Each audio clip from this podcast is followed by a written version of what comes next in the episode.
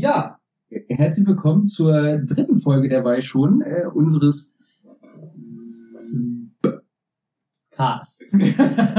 Ich habe das, ich habe, Ja. ich habe das Plop einfach äh, dem, dem Fachmann überlassen. Oh, meine Seele fühlt sich geschmeichelt. Das ist gut. Ja, Nils, äh, schön, schön, dass wir wieder hier sind. Ja, heute mal, Folge. heute mal in einer anderen Umgebung. Die ersten beiden sind ja bei dir entstanden. Genau, jetzt sind wir jetzt umgezogen in ein ähm, professionelles Podcast-Studio in der Nähe von, Hannover. ja, Äh, das professionelle Podcast-Studio, das professionelle Studio ist mein Flur.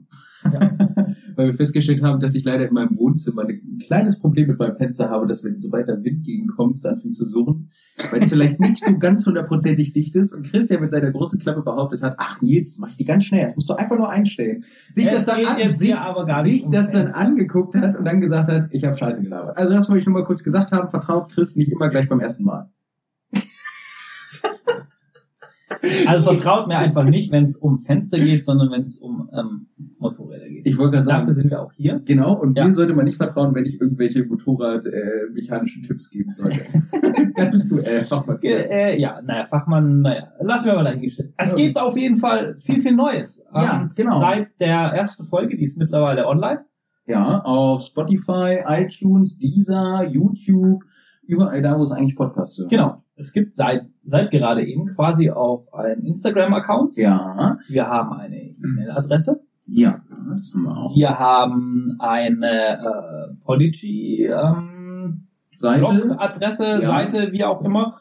Ähm, ich ich würde sagen, wir packen euch das alles in die Show Notes. Genau, ansonsten für den Instagram-Account kann man jetzt schon sagen, ganz einfach ssmp.podcast. So findet ihr uns auf Instagram und könnt ja einfach mal ein paar gerne Nachrichten da lassen, Kommentare oder oder oder und wir kümmern uns darum, dass da so ein bisschen ein bisschen was läuft. Jo, genau. Also da sind wir auf jeden Fall auf allen gängigen Kanälen eigentlich äh, erreichbar. Stimmt, Mailadresse haben wir auch, aber die kannst du auch mit reinpacken. Genau, jo, die auch in die Show Notes. Ähm, auch meinen YouTube-Kanal packe ich euch nochmal rein. Alles, alles, Ah, alles, unten, unten, alles. Ich wollte gerade Ja. sagen, unten gibt's Werbung ohne Ende. Nur Ja. für euch. Genau. Ja, ähm, wir haben uns ein bisschen überlegt, das ganze Format mal so ein bisschen zu überarbeiten, äh, weil wir schon ein bisschen Feedback bekommen hatten bezüglich der Länge des Podcasts und, und, und. Und da haben wir uns gedacht, okay, gut, dann schauen wir mal, dass wir doch durchaus vielleicht einen guten, ähm, guten roten Faden hinbekommen währenddessen. Und äh, da haben wir uns einfach mal überlegt, dass wir anfangen mit so ein bisschen Neuigkeiten und so einem kleinen Rückblick auf den äh, anderen Podcast-Folgen oder zu den vorherigen, um das nochmal so ein bisschen aufzugreifen und die Fragen, die wir drin gestellt haben, ähm, uns darüber nochmal zu informieren und dann halt hier die neuen Infos preiszugeben. Genau. Und damit würde ich, glaube ich, auch direkt einfach dann damit einsteigen Das wollen. äh, finde ich sehr geil, weil das ist, äh, es ist echt viel passiert. es ist enorm, also hätte ich auch nicht gedacht, aber es ist echt viel Aber ich passiert. finde das schön. Also es passiert viel, viel schöne Sachen. Man, man, das, das Lustige dabei ist ja auch, man muss das ja mal in Relation setzen zu den wirklich großen. So, wir freuen uns, wenn wir ein oder zwei Follower haben, wo die, wo, was weiß ich, so JP Performance oder sowas sagt, mach ich in zwei Sekunden, Kollege. Ja. ähm, genau. Nein, aber für, also ich finde auch auch für uns, also irgendwie diese diese diese Offenheit jetzt auch gerade zu Ja. Themen, wo jetzt gleich kommen werden und so, was daraus entstanden Das ist, ist super. ähm, wo, wo ich schon mal echt an an alle Beteiligten geil, danke, dass ihr uns das ermöglicht und, und uns macht das Spaß und Ja. ich hoffe, es macht euch auch allen Spaß und Kann man ja, anders sagen. deshalb schieß los.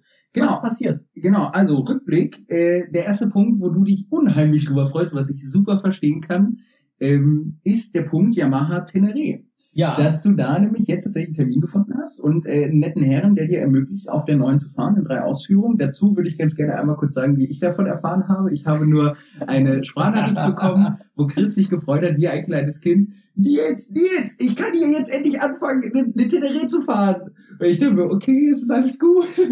Aber, aber ich habe mich tatsächlich sehr mit dir gefreut. Also es ist echt schön. Genau, also nachdem ich dann aufgehört habe zu hyperventilieren hab ich, äh, und das, das Ganze so verdaut habe, das ist ziemlich cool. Ich habe einfach geschaut, weil ich, also der, der Grund nochmal, warum mich diese Teneré so fasziniert, dass ich der Meinung bin, dass ich, glaube ich, also ich lehne mich jetzt echt aus dem Fenster, dass sich viele Leute, wo, wo eine alte Afrika-Twin fahren wie ich, gewünscht hätten, dass Honda das mit der neuen Afrika Twin gemacht hat, was Ja. Yamaha mit dieser Teneré gemacht hat. Ja. Ich glaube, ich, ich, ja doch, das trifft's glaube ich ganz gut. Und, Aber für äh, die Leute, die, die damit nichts anfangen können, wo ist denn der Riesenunterschied bei der neuen Teneré zur Afrika Twin zur neuen? zur neuen Afrika. Weil, weil von außen gesehen, muss ich sagen, als Laie, ich bin ja im Vergleich zu dir einfach ein totaler Laie, ist das einfach nur, ja schön, die haben hier und da ein bisschen was überarbeitet. Klar, du hast schon mal gesagt, dass du ein paar Features drin hast und gerade auch preislich das ein enormer Unterschied Mhm. ist. Ähm, aber ansonsten hätte ich jetzt gesagt, okay, gut, ein paar Features sind anders. Die Teneré ist halt mehr darauf ausgelegt, wirklich zu sagen, ich kann damit besser im, im Gelände mitfahren, die ist halt Straße und Gelände. das nicht mal. Nee, nicht. Also das, das hätte ich jetzt nämlich tatsächlich gedacht. Und die Twin sah mir eigentlich auch ganz gut aus, weil ich hatte ein paar Videos von äh, bekannten Dreifahrern gesehen, unter anderem Takahisa Fujinami. Das ist der, der, das ist auch so ein geiler Typ, der ist 39 Jahre und fährt jetzt seit über 20 Jahren die Dreiweltmeisterschaft und ist immer noch topfit. Also mal, mal ganz kurz. Ähm, Mhm. Also das erste ist eben, dass die, die neue Afrika Twin ist eine, eine also eine Tausender mittlerweile. Ähm, Mhm. Stimmt, du hast, du hast eine 57er und die hat jetzt 1000 Kubik? genau, ja. Ja, okay. Dann ist das Leergewicht entscheidend und zwar ist die neue Afrika Twin, ich habe mir das gerade hier aufgerufen, wiegt 228 Kilo vollgetankt.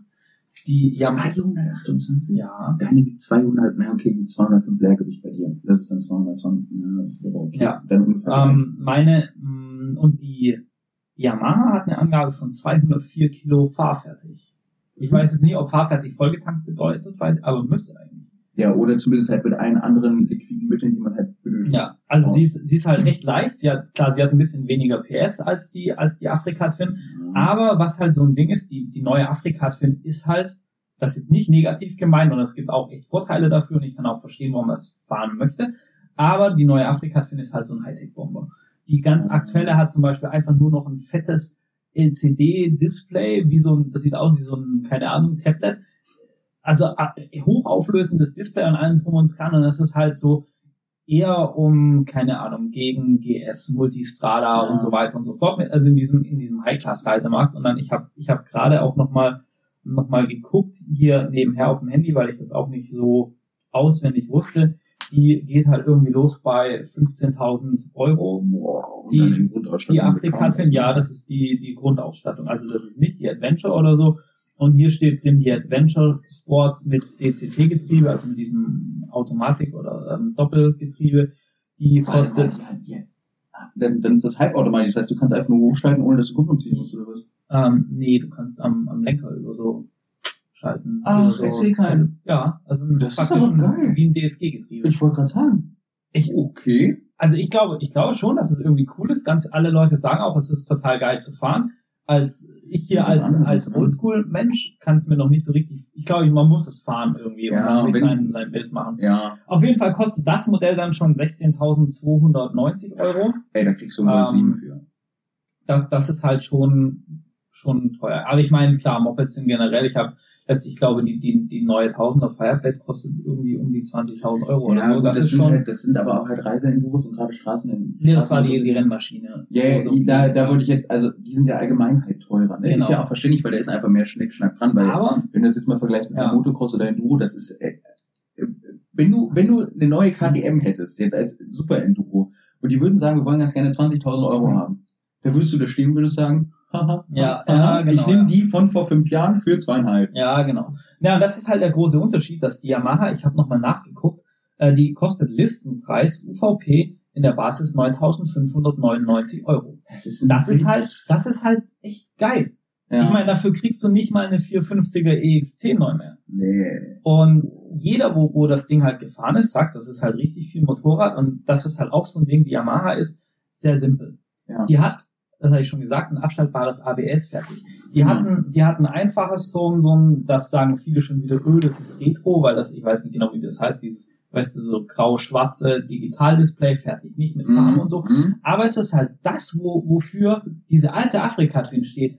Simple, bewährte, robuste Technik, die du im Normalfall einfach nicht kaputt kriegst. Genau das ist das Spielchen hier dabei und dieses Robuste, das, das brauchst du ja. Und dann halt Light, und ich habe mal in, in Foren gelesen, dass ganz viele haben gesagt, sie, sie haben sich, hätten sich eine neue Afrika Twin gewünscht.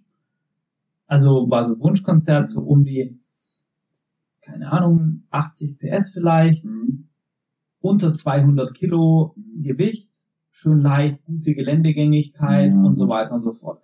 Und ähm, das, das ist die neue Twin halt irgendwie, ich weiß, die neue Twin geht geil im Gelände. Also ganz viele auch wo sagen, die kann richtig viel. Das will ich gar nicht schmälern, aber es ist halt schon auch so, wenn ich jetzt schon mir überlege, wenn ich ein 16.000 Euro Bike hätte, da hätte ich echt Schiss ins Gelände zu Ja, fahren das damit. Und ich möchte ja. auch nicht wissen, was Verkleidungsteile kosten, wenn du da irgendwas schreddest. Ja, das ist enorm. Und, und das finde ich halt irgendwie bei der Yamaha total sympathisch. Und deshalb, ich bin mega gespannt ähm, und finde das auch total geil, dass die einfach gesagt haben, ich habe die kacken Reißteile angeschrieben, gesagt, pass mal auf, ich äh, habe hier einen YouTube-Kanal mit uh, 35 Abonnenten, also ganz, ganz großes Kino. Ja. Ähm, kann ich ein Video bei euch machen? Und ich würde gerne, und der hat dann gesagt, ja klar, cool, pass auf, komm vorbei. Wir haben hier drei Modelle, die normale, die, ähm, was, nee, nicht Adventure, äh, Explorer Explorer, genau, danke, und, die Rallye. Mhm. Und, und das, das finde ich halt cool. Und ich bin sehr, sehr gespannt und werde halt das Video auch so machen, ganz bewusst, dass ich in der alten Afrika-Twin da hinfahre und diese Motorräder vergleichen werde. Ja. Im Bewusstsein, logischerweise ist das eine ein Motorrad aus 2000, äh, 1995 und das andere Ja, klar.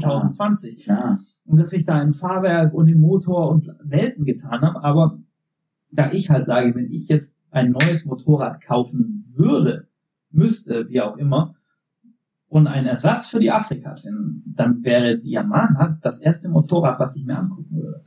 Wo ich auch echt mal gespannt bin, also da werden wir wahrscheinlich dann auch irgendwann in den nächsten Folgen, wenn du die, äh, das, das Thema durch hast, die Probefahrt, dann wird das, glaube ich, auch nochmal echt interessant, was du darüber erzählst. Weil, Ich bin total also du bist, du bist ja super drin. Bei mir ist es ja, ja gut, halt drei Background. Ich, und, und leider Gottes habe ich noch keinen Motorradführerschein. Ansonsten wäre ich da auch wahrscheinlich so gehypt. Ähm, aber da bin ich wirklich mal gespannt, wie das bei dir aussieht und was du hinterher da für Schlüsse für dich auch draus ziehst. Ja. Ähm, das bringt mich, tatsächlich nochmal zu zwei anderen Punkten. Und zwar der erste Punkt, wo wir in der ersten Podcast-Folge drüber gesprochen hatten, der, Unterschied, der Unterschied zwischen der Beta RR 525, das glaube ich hier damals Ja. jetzt aus 2009, und deiner Afrika Twin im Bereich Newtonmeteranzahl. Stimmt. Weil du nämlich gesagt ja. hattest, dass die Beta vom Gefühl her mehr zieht und dich umbringen will, so unter dem Motto, aber die Afrika Twin ja ein bisschen lockerer ist. Ist klar, ist, ist Ja. Reiseenduro, ist mehr für Straße und das andere ist mehr für Offroad. Und da hattest du mir nämlich äh, einmal die, die Daten nämlich auch rübergeschickt, und zwar die Twin aus 95 war das Jahr, Ja. hat eine Newtonmeteranzahl von 66, äh, 66,7 Newtonmeter bei 205 Kilo Leergewicht. Ähm, und die Beta hatte 53 Newtonmeter bei 114 oder circa 114 Kilo, aber da hast du nicht zugeschrieben, ob Leergewicht oder nicht, aber ich gehe mal von Leergewicht aus.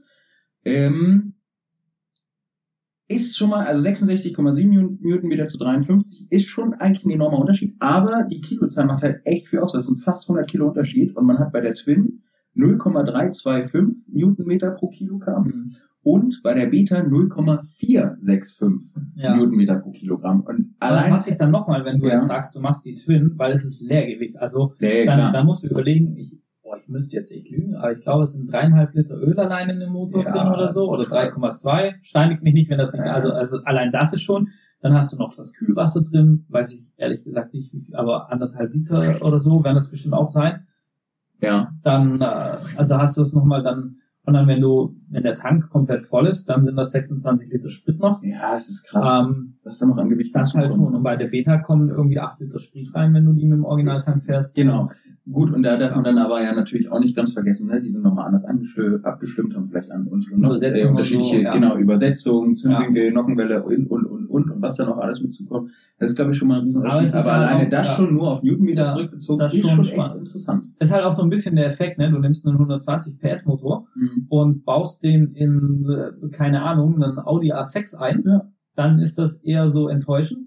Und wenn du den 120 PS Motor in, In 400, 500 oder ja, sowas? oder einen Seat Arosa wie jetzt äh, Ja. ja, einbaust, da, dann denkst du dir, alter Schwede. ja, das ist auch immer ein äh, ganz ja. anderes Fahrgefühl. Oder da gibt's doch diese geile Folge, wo James May ähm, von Top Gear den ähm, Polo GTI fährt. Der Ja, glaub den ich, 3 Liter 30 Polo. PS Mhm. oder so irgendwas.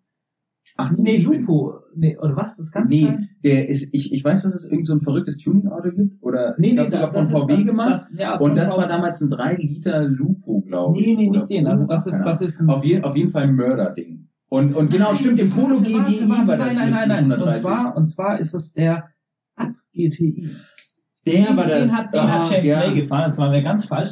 Und der hat 120 PS und das ist ja auch so ein... Ja, so ein, aber das ist halt ein ja. enormer Unterschied. Und ne? das macht total Spaß da drin, 120 PS. ist halt wie, ein- wie ein ja. Und so ist das auch, ja. Ja, das Genau. ist schon echt enorm. Aber Ähm, da haben wir das auch abgearbeitet. Genau. Ähm, den Newtonmeter. Und das bringt mich aber tatsächlich zu einer nächsten Sache. Und zwar Yamaha und Honda, also die Tenere zur Afrika Twin, ist ja schon ein Unterschied. Ähm, was mich gerade zu dem Punkt gebracht hat, wie ist der Wiederverkaufswert? Und zwar unter folgendem Hintergrund. Ich kenne es bei mir Von, aus von was denn?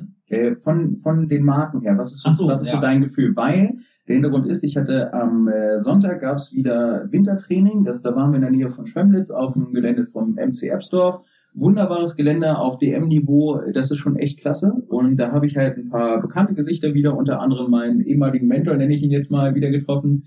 Ähm, und der ist eine Zeit lang TRS gefahren. Und TRS ist eine relativ neue Marke aus Spanien, die halt den Markt relativ gut überschwemmt mit Sponsoring und Co. Also total viele Leute aus Deutschland fahren TRS zum Beispiel. Und ähm, das fand ich ganz interessant, weil mir das schon immer wieder aufgefallen ist. Du hast, also ich kenne es halt bei Beta, weil ich die selber eine ganze Zeit lang gefahren bin. Beta ist, ist eigentlich vom, von der Neuanschaffung relativ günstig. Also die 125er 2019 hat, glaube ich, damals einen Neupreis von 6,5 oder 6,3 gehabt. Also das ist okay, das ist halt nicht viel.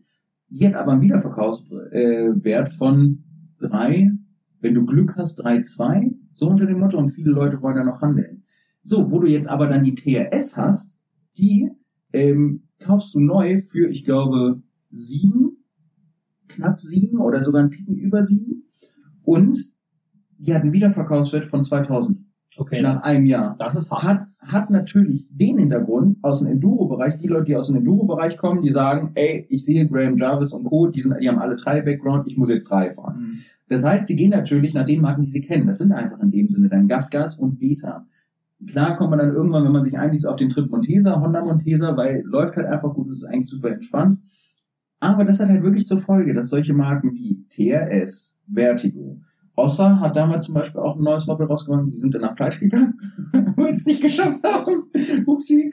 Ähm, Scherko, naja, obwohl Scherko geht auch schon wieder, aber sowas wie dann auch noch Scorpa und ähm, ich glaube, das, das, das war's, glaube ich, gerade so grob, was mir einfällt. Das sind halt alles so Marken, die kennst du einfach nicht, weil die nur in der Dreisparte unterwegs sind und wenn die im Enduro-Bereich unterwegs sind, das, das ist wirklich nur Nische. Und das ist echt problematisch für den Markt, weil die die Dinge- die Dinger nicht abverkauft bekommen. So, und meinen ehemaligen Mentor, den ich am Sonntag getroffen habe, der, äh, mit dem hatte ich drüber gesprochen, der ist zuerst TRS gefahren, war danach ein bisschen unglücklich, weil du hast halt einfach das Problem bei Zweitaktmotoren und gerade wenn du in einer gewissen Leistungsklasse fährst, Dinge machen einfach machen Mhm. und spinnen rum und haben hier Probleme und da Probleme, Versch äh, Veränderung des Kupplungspunktes, weil äh, beim heißen Betrieb die dann nochmal anders fahren, dann über den Wettkampf hinweg verändert sich der Druckpunkt wieder und tralala. Und äh, der ist jetzt wieder von TRS zurück auf Montesa umgestiegen und ich habe mit ihm darüber gesprochen und meinte, pass auf, du hast die TRS bestimmt noch rumstehen, oder? Also, ja, er wird das Ding nicht los. Das ist ein 2019er Modell. Ähm, er hat es für 3,5 drinstehen, das ist eine 300er. Mhm. Das Ding fährt und für sich top. Also es ist okay, bei dem weiß man auch, okay, da ist halt alles gemacht, was irgendwie mal kaputt gehen konnte oder kann. Ist jetzt ein Zweitakter dann die. Genau, also als Viertakter gibt es, die Beta hat eine Zweitaktversion, die ist aber echt zum Kotzen, weil das ist, wenn man die antreten möchte, musst du den Hahn voll aufreißen, damit die überhaupt angeht. Dann hat die ein ganz anderes Ansprechverhalten, weil du nur mit gefühlt Hahn auffahren kannst, weil die sehr weich kommt. Mhm. Und dann hast du halt die Montesa als Viertakter. Und bei der Montesa, weißt du selber, bist du auf meiner auch gefahren in dem Video, ähm, da machst du nur ein bisschen Millimeter mehr auf und sofort kommt alles hoch und die ist halt da. Das hast Ja. du bei der Beta nicht. Und Ja, ähm, cool. die Zweitakter halt, hat halt immer noch rumstehen. So, und die wird er wahrscheinlich letztendlich für 2, 2,5 oder sowas erst los, weil vorher kauft die Mhm. keiner, weil keiner das will. Und das ist halt ein enormer Unterschied. Weil wenn ich jetzt meine Montesa von 2017 ist die, glaube ich, reinstellen würde, würde ich immer noch vier bekommen, wenn ich die aufpoliere. Mhm. Und das ist halt krass, was das für ein Wertverlust Das ist echt krass, Und ja. das würde mich halt mal interessieren, wie das deines Wissens nach oder deines Gefühls nach in der Enduro oder auch gerade bei Reiseenduros ist. Boah, das ist, alter Schwede, das ist eine, eine sehr, sehr krasse, schwierige Frage. Ja. Und, aber im Prinzip ist es sehr ähnlich, weil es kommt unfassbar auf das Modell an. Also, Ja. oder auf die Marke, aber schon, ich glaube, fast mehr auf, auf das Modell. ja. Ähm, Ja gut, okay, beim 3 hast du halt meistens nur ein Modell in verschiedenen ja, genau. Leistungsklassen. Aber, aber so zum Beispiel, also was zum, ich überlege, wie ich da jetzt anfange. Ähm, okay, pass auf. Fangen wir mal bei früher quasi an. Und Mhm. zwar nehmen wir von Yamaha die alte Super Tenere Mhm. und die Honda wo ich Mhm. jetzt fahre. Mhm. Das sind zwei sehr, sehr ähnliche Motorräder, beide 750 Kubik, beide in der gleichen Zeit entschieden, beide einen Dakar-Background von der Mhm. Entwicklung. Und ähm, Honda war damals schon das teurere Motorrad und ist es bis heute, dass die, die beide Motorräder haben ihre Fans, aber die Fanbase und der Kultfaktor um die Afrika Twin ist um ein zigfaches höher Ja. als um die Yamaha Tenere.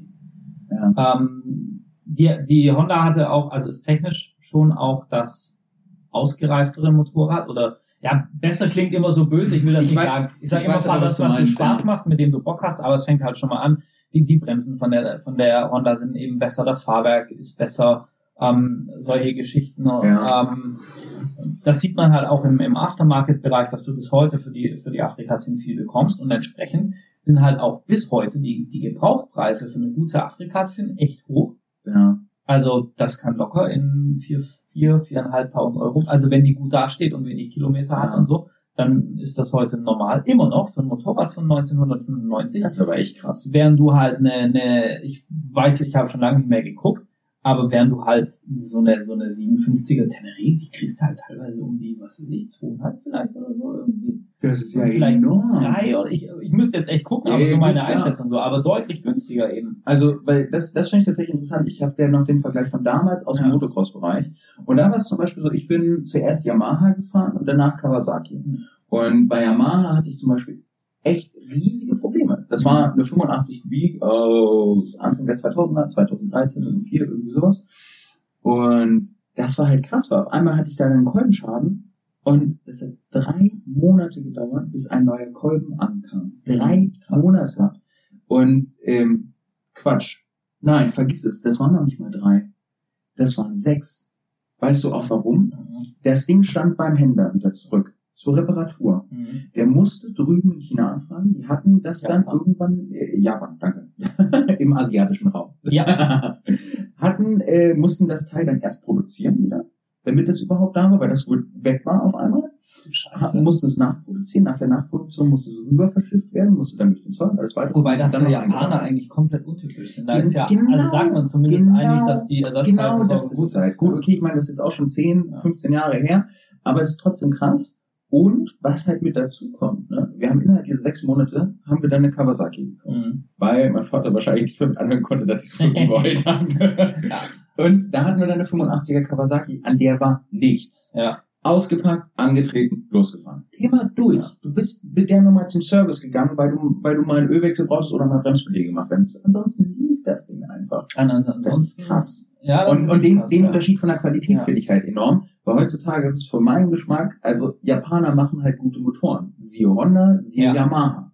So.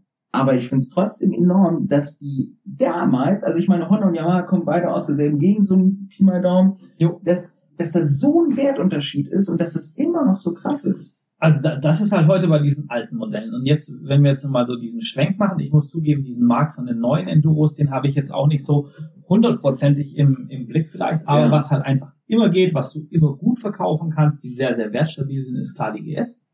Klar, Logisch. BMW, ne? Also die, die Boxermotoren. Ja. Da gibt's, glaube ich, mittlerweile auch schon so richtige Liebhaber, wo sagen, der Luftgekühlte und so weiter und so Ja, fort. ja. Aber da, da kenne ich mich null in dem Markt aus, Ja. muss ich zugeben. Aber ich weiß, BMW-Motorräder kannst du immer gut verkaufen, die sind Ja. wertstabil, da, da machst du nichts falsch. Ähm, die alten Multistradas bekommst du auch relativ günstig, also ganz alte Multistradas. An, aber ansonsten, ich glaube, Ducati ist mittlerweile auch, weil es eben Ducati ist, Ja. relativ wertstabil. Was auch krass ist, KTM ist sehr, sehr wertstabil. Ähm, ich wollte ja eigentlich immer mal die, KTM ja, unfassbar. Ich wollte immer diese 99 äh, Adventure R mal eine Zeit lang haben. Die sind, die sind echt alte Mopeds um die 2000er mit 80, 90.000 Kilometer. Bist du immer noch bei 6, 7, 8 oder so irgendwas. Oh, Und, oh. die sind ähm, genauso auch im Enduro-Bereich, wenn du halt anguckst, eine, keine Ahnung, eine 450er oder 430er Beta und kriegst du teilweise Modelle von 2018 für, keine Ahnung, 4.000, 5.000 Ja. da, und dafür kriegst du dann halt eine KTM 450 von 2010 oder so. Das ist schon, also da gibt's schon, schon riesige Unterschiede. Aber, aber wahrscheinlich auch, das bringt mich gerade auf den Punkt, ich glaube, KTM hat eine bessere Ersatzteilversorgung als Beta. Bei Beta Italien, Ja, aber- einige Beta-Händler jetzt momentan heutzutage Also ich glaube mittlerweile ist Beta eigentlich ganz okay, auch was Ja, halt aber, angeht, was ich aber so guck mal, KTM, jetzt alleine mal, wenn ich an Umkreis Hannover denke, mir fallen jetzt schon zwei KTM-Händler ein. Ja, ich meine, KTM ist, Ist halt mehr so, vertreten ja, vom, vom. Händlerstandort. Aber an- also gerade wegen Reiseenduro, also der Markt ist dadurch, dass das Reiseenduro-Thema allgemein so einen, so einen Hype-Grad hat. Ja. Also es ist ja Zulassungszahlen, stimmt, das wollte ich wegen der Teneré noch sagen. Den Genau, Zulassungszahlen. vergessen an der Ja, ja, Stelle. Und zwar, die 700er Teneré hat es geschafft, und das ist echt eine Leistung, auf Platz zwei der häufigsten Neuzulassungen direkt hinter der BMW GS zu kommen in Deutschland. Das ist. Das ist hart. das ist wirklich hart. Das finde ich schon, und das, das ist halt eine Aussage, weil, ähm, ja, und, aber ich glaube, ich glaube auch, dass diese neue, dass diese neue Teneré, dass das ein sehr, sehr, sehr wertstabiles Motorrad werden wird. Ja, wenn du sagst, dass die auch so gut ist, also ich bin mal gespannt, was du über den Fahrer Ich bin, ich bin, aber ich glaube, sie wird sehr, sehr wertstabil Ja. sein, definitiv. Ähm, wie, wie das jetzt eben bei den, bei den Honda-Motorrädern, bei den neuen Afrika-Fins, ich kann es dir ehrlich gesagt nicht so sagen. Ich glaube aber auch relativ wertstabil. Auf der anderen Seite ist es halt natürlich auch so, wenn es in diesen Luxusmarkt geht, habe ich Ja. halt oft den Eindruck, die bringen halt laufen was Neues raus. Dann haben die Ja, eben noch einen klar. äh, Elektroknopf mehr dran, weißt du, und dann wollen die Leute das eben haben und verkaufen das Ja. alte. Und, Und das ist, das ist ähm, aber wieder dieser Punkt Apple-User-mäßig, ne? ja, So, genau, wenn du ja. von, wenn du Auf von, der anderen Seite, alte iPhones sind auch noch echt teuer. Das ja, ist- äh, klar, aber, aber das ist ja wirklich so dieses, wenn du von 2020 auf das Modell 2021 aufsteigst, jetzt beim Handy oder beim Motorrad, Ja, hast du kaum Unterschiede. Meistens. Wenn du jetzt aber von einem Moped von vor zehn Jahren oder vor fünf Jahren alleine schon auf ein jetzt aktuelles Modell umsteigst, ist es auf einmal ein riesiger Unterschied. genau, ja. Und das finde ich schon krass. Ja, Das hätte ich halt auch nicht gedacht. Das ist, ich, ich glaube aber ähnlich wird es da auch sein. Du hast aber gerade in diesem Motorradbereich und gerade im Luxusbereich wissen, das ist einfach so, die Leute, die das fahren, haben die Kohle und sind dann ja auch bereit, das auszugeben. Was ja vollkommen okay ist, ne? Also, nur naja, so überlegt jetzt der gerade Markt. hier, um das einzuwerfen, einfach mal geguckt. Eine 2000, warte, was ist die, 16er Honda CRF, 998 Kubik, also noch mit einem 1000er Motor, nicht mit einem Mhm. 1100er Motor, wie es jetzt ist, mit 16.440 Kilometern, 2016er Baujahr, ist jetzt bei eBay Kleinanzeigen das erste, was ich finde, 9.680 Euro. Aber okay. Da, ja, vor allem die hat, ich weiß gar nicht, was die Neupreis war, die, die war, die war, glaube ich, um die 13, 14 oder so. Das ist ja echt enorm wertstabil. Also dass dieser ganze Reise-Enduro-Markt ist gerade richtig, richtig wertstabil. Und deshalb ist ja auch, um da, ich habe gestern Abend den, den Bearcast gehört, also auch Ja. ein sehr guter, geiler Motorrad-Podcast. Shoutout an die Jungs. Die sitzen in Bremen witzigerweise, also gar nicht so weit weg von hier. Ja, das ist schon sehr lustig. Ja. Und die haben über die EICMA gesprochen und auf der EICMA waren, ey, Husqvarna hat eine Konzeptstudie zu einem neuen Reise-Enduro-Ding, BMW natürlich schon immer und so weiter. Also es kommt gerade ganz, ganz, ganz Ja. viel in dem Sektor und das ist natürlich halt auch für diesen, für den Gebrauchtmarkt, was den ganzen. Auch die alten Afrika-Fins sind im Preis wieder gestiegen. Also Da hatten wir, glaube ich, im, im Ja. ersten Podcast schon drüber geredet, weil die jetzt wieder so einen Hype kriegen. genau, ja, und die sind auch gestiegen wieder. Das ist krass, das ist krass. Ähm, was mich gerade wegen Thema Design und Konzeptstudie dazu bringt. Es gab, es gibt in Süddeutschland irgendwo bei Bayern gibt es so einen Produktdesigner, der äh, just for fun halt über Instagram und diese seinen sozialen Medien ab und zu einfach solche Dinge raushaut. Und da hat er lustigerweise von KTM einen Trailer designt und den rausgebracht. Der sah, geil. der sah sogar noch nicht mal so schlecht aus, aber ich fand das dann lustig, weil ich glaube, ein, ein Jahr später ist es ja jetzt so, dass KTM Gasgas aufgekauft Mhm. hat. Und Gasgas ist halt. Genau. So, Trailer an den Duo. Und das finde ich halt so witzig, einfach nur diesen, der, wie dieser Sprung dann auf einmal kam. Ne? Das ist so genial. Das finde ich richtig Ja. lustig. Ich, ich glaube, haben wir noch Themen, weil wir labern jetzt schon eine halbe Stunde über den alten Podcast. Echt jetzt? Also wir Ja, haben tatsächlich noch, wir haben tatsächlich noch ein Thema. ein Thema. Äh, und wir haben ja zwar, noch neue Sachen, was wir vorstellen wollen. ja, Ja. Äh, und zwar Electric Ride Park. Stimmt. Genau. Was ist das überhaupt und äh, wie sind wir drauf gekommen? Ich spiele den, Soll- hier den Ball zu. Ich plopp, den Ball gefangen. Ja, äh, auch ein, ein äh, sehr geiles Thema, was mich sehr, sehr, sehr freut. Wir Nicht hatten ja über die ganze Elektromotorrad-Sache gequatscht. Mhm. haben auch gesagt, dass es da irgendwie so einen Park gibt, haben dann danach nochmal recherchiert und auch zu dem Kontakt aufgenommen und Status ist jetzt, das Ganze funktioniert so, es gibt einen, einen Park, wir packen euch das auch in die Show Notes, den Ja. Link dazu.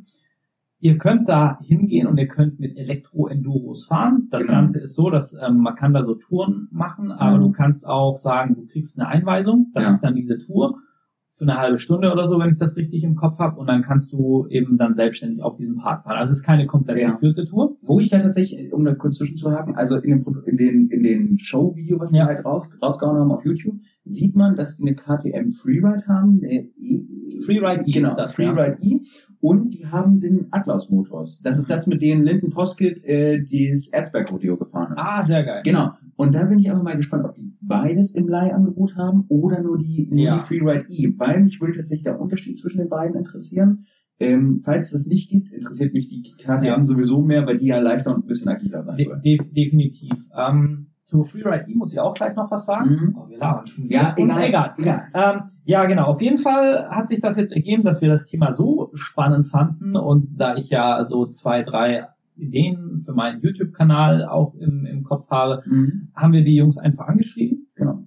ob wir vorbeikommen können und ein Video machen und die waren da auch total offen und haben gesagt, klar und äh, wir werden jetzt dann äh, demnächst einen Termin vereinbaren. Ja, ich freu mich schon werden den Electric Ride Park zusammen besuchen, können mal mit denen auch quatschen. Wie hat sich das zum Beispiel, weil es ja, wir hatten ja auch mit Strecken und so, wie hat sich das Ja. ausgewirkt, dass sie ein Elektrokonzept machen, genau. Wartung und so weiter und so fort und wir werden Elektro-Enduro fahren Ich, gehen. ich freue mich da so. Ja. Ich freue mich echt wie so ein kleines Schnitzel darüber. Das wird Das- schon sehr geil. das wird richtig Wir geil. kriegen ein Interview mit denen Ja. und ähm, können da, also auch wenn ihr Fragen habt zu dem Thema Genau. Elektro-Enduro, Gerne per Mail oder dann, soziale ja, Medien. immer alles. her damit. Wir gehen wirklich an die Quelle. Die machen das Ja. jetzt auch schon ein, ein paar Jahre und Ich bin äh, richtig gespannt, es was gibt auch so die Geschichte dahinter ist. genau, ja. Vor allem von der Freeride E gibt's ja jetzt auch schon. Das ist, glaube ich, auch schon das zweite oder dritte Modell. Nee, das sogar noch mehr, noch glaube ich. Ich glaube, die sind 2014 oder 2013 eingeführt worden. Genau. Mit den ersten Modellen. Und seit drei, vier Jahren machen die auch diesen Park irgendwie. Ja, also die können uns diese komplette Entwicklung Ja, auch. Ich bin ja. echt gespannt. Ich auch. Und wo ich wirklich richtig drauf gespannt bin, wie ist das Fahrverhalten?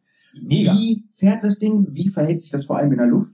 Also da Ja. bin ich super gespannt drauf, ob du da äh, eine andere Gewichtsverteilung hast wie beim normalen Verbrenner. Ja. Und auch gerade so das Thema Kurvenfahrt wirst du, glaube ich, schon merken, je nach Ansprechverhalten. Aber Ich gerade in der Luft bin ich ich halt bin hauptsächlich bisher irgendwelche Vergasermopeds mit einem Seilzug Ja. am, am Gasgriff Ja. gefahren und das wird, ich bin echt ultra gespannt. ich bin, ich bin richtig gespannt. Ich habe ja den Vergleich zur Einspritzer bei Honda. Das ist ein Einspritzmotor bei meiner Trailer. Und das Ding kommt ja nochmal anders als mit als Ja. Vergaser. Der kommt ja meistens dann nochmal schneller. Ja, genau, kommt schneller. Und da bin ich richtig gespannt, was das für ein Unterschied Und ist. ich bin halt gespannt, wie sehr mir das Brab fehlt. Ich bin echt, ja, du, du machst aber, Ja, aber- das aber ist ich ein, weiß, das ist ein emotionaler Faktor für mich und ich bin Ja. gespannt darauf. aber, aber ich glaube, das ist so, das, das ist wie, wie als wenn du deinem kleinen Neffen äh, ein neues ferngesteuertes Auto schenkst. Es macht Ja. Spaß als Spielzeug, aber für längere Reisen ist es scheiße. Die bauen in ferngesteuerte Autos mittlerweile Soundgeneratoren ein, dass es sich wie ein Motor anhört. ne? Ich, ich, Das wollte ich sagen, er verzweifelt mir. Ich, Nein, ich, aber- ich könnte mir einfach so gut vorstellen, dass du zu diesem Electric Ride Park fährst mit so einem scheiß Soundmotor äh, oder sowas und dann Nee, ankommt. ich, ich werde einen Bluetooth-Lautsprecher mitnehmen und die Afrika-Pin davor aufnehmen. Nein, Quatsch. Äh, ich, ich bin halt einfach gespannt oder Ja. ob, ich, ob ich dann irgendwie, ob ich es einfach vergesse, weil es so viel Spaß macht. Ja, genau das ist es oder ob halt. ich einfach sage, ja, ähm, fehlt mir nicht, oh, ich weiß es Ja, nicht. Allein Also, schon, also, also was mich so super glücklich macht, ist allein schon diese Möglichkeit sagen zu können, ey, pass auf, scheißegal, ich gehe in meinen Garten und fahre mit dem Ding, ohne Ja. dass mein Nachbar sich großartig darüber beschweren kann, außer dass er Genau. Ja, das hört sich an wie ein Aber- Rasenmäher oder so. genau. Ahnung. Oder So. der Und das ist ja okay. Ja. Und da bin ich, ich bin echt gespannt, was das für neue Welten öffnet. Zum Thema Electric Ride Park noch ganz kurz abschließend äh, zu sagen, wenn ihr selber schon im Besitz von einem Elektromotorrad, Oh äh, einem geländegängigen Elektromotorrad seid, dann könnt ihr auch mit eurem eigenen Motorrad in den Electric Ride Park gehen. Ihr müsst dann auch diese, diese Einweisungstour mitmachen, einfach, ich denke mal, da wird es um Verhaltenregeln, Ja. Verhaltensregeln und wo fahren, wie fahren und was auch immer gehen und könnt dann danach einfach ähm, mit eurem Motorrad da selber frei fahren Das in dem Park. glaube ich, auch gar nicht viel. Ich meine, das waren irgendwas mit 20 Euro für entweder den ganzen Tag oder für ein paar Stunden. Wenn du alles Müsste- selber hast, ist das ein Witz. Ja, ich, ich glaube, es gab einmal einen Tarif, wo du einfach nur hinfährst und deinen Akku verballerst. Ja. Und es gab dann noch einen Tarif, wo du unbegrenzt Strom zum ja Aufladen irgendwie genau. sowas. Stimmt, da gab es nochmal Unterschiede. Ähm, genau. Aber wie gesagt, das steht alles auch auf der Website. Aber ich fand das halt auch auch ziemlich cool, diese diese Möglichkeit dann, dass sie auch Leuten mit solchen Motorrädern geil. die Option Das geben, äh, da geil. Gelände fahren zu können. Ja, vor allem hast du, ich glaube, du hast echt ansonsten das Problem, wenn du mit einem Elektromoped auf eine normale Cross- oder Enduro-Strecke kommst. hast du einfach ein anderes Problem. Weil A, du wirst nicht gehört, wenn du einen überholen willst oder ähnliches. B, ist es einfach das Ding, du kannst ja nur 20 Minuten fahren und danach stehst du da, also jetzt übertrieben gesagt, das würde mich aber Da, auch da bin ich, interessieren. ich bin ultra Akkulaufzeit. gespannt, wie Akku, Da ich bin ich so ja, gespannt. Ja, aber, aber weißt du, das ist halt dann auch scheiße, Ich habe weil schon dann, überlegt, weil eine Powerbank mitzunehmen. Nein, Spaß. Oh, Chris. aber ich bin wirklich mal gespannt. Aber ein. Stromaggregat meinst Du bist ein Arschloch. ich weiß. aber, aber was mich tatsächlich Ja. interessieren würde, ist, äh, wie lange fährst du damit? Weil ich stell's mir scheiße vor, wenn du auf ein normales öffentliches Gelände fährst, du hast ja einfach keine Strominfrastruktur, dass du sagen kannst, ich stecke jetzt mein Moped hier an, Genau. einen Kaffee trinken und danach kann ich wieder eine Stunde Ja, vor allem mit einem, mit einem äh, Schnellladegerät wird's da halt auch eng, weil ich, äh, zumindest aus dem Elektroautobereich brauchst du ja von Ja. Schnelllader brauchst du entsprechend irgendwie Starkstrom oder sowas. Du brauchst A die Leitung, Ja. B brauchst du aber auch noch gleichzeitig die Sicherheitsvoraussetzung, weil du kannst nicht einfach sagen, ich habe jetzt einen Kasten hingestellt und da ist so ein komischer Stecker Das ist auch ein Thema, was wir dir unbedingt fragen müssen, weil ich weiß zum Beispiel, dass ähm, es gibt ja die Moto E, also MotoGP mit Ja. Elektromotorrädern.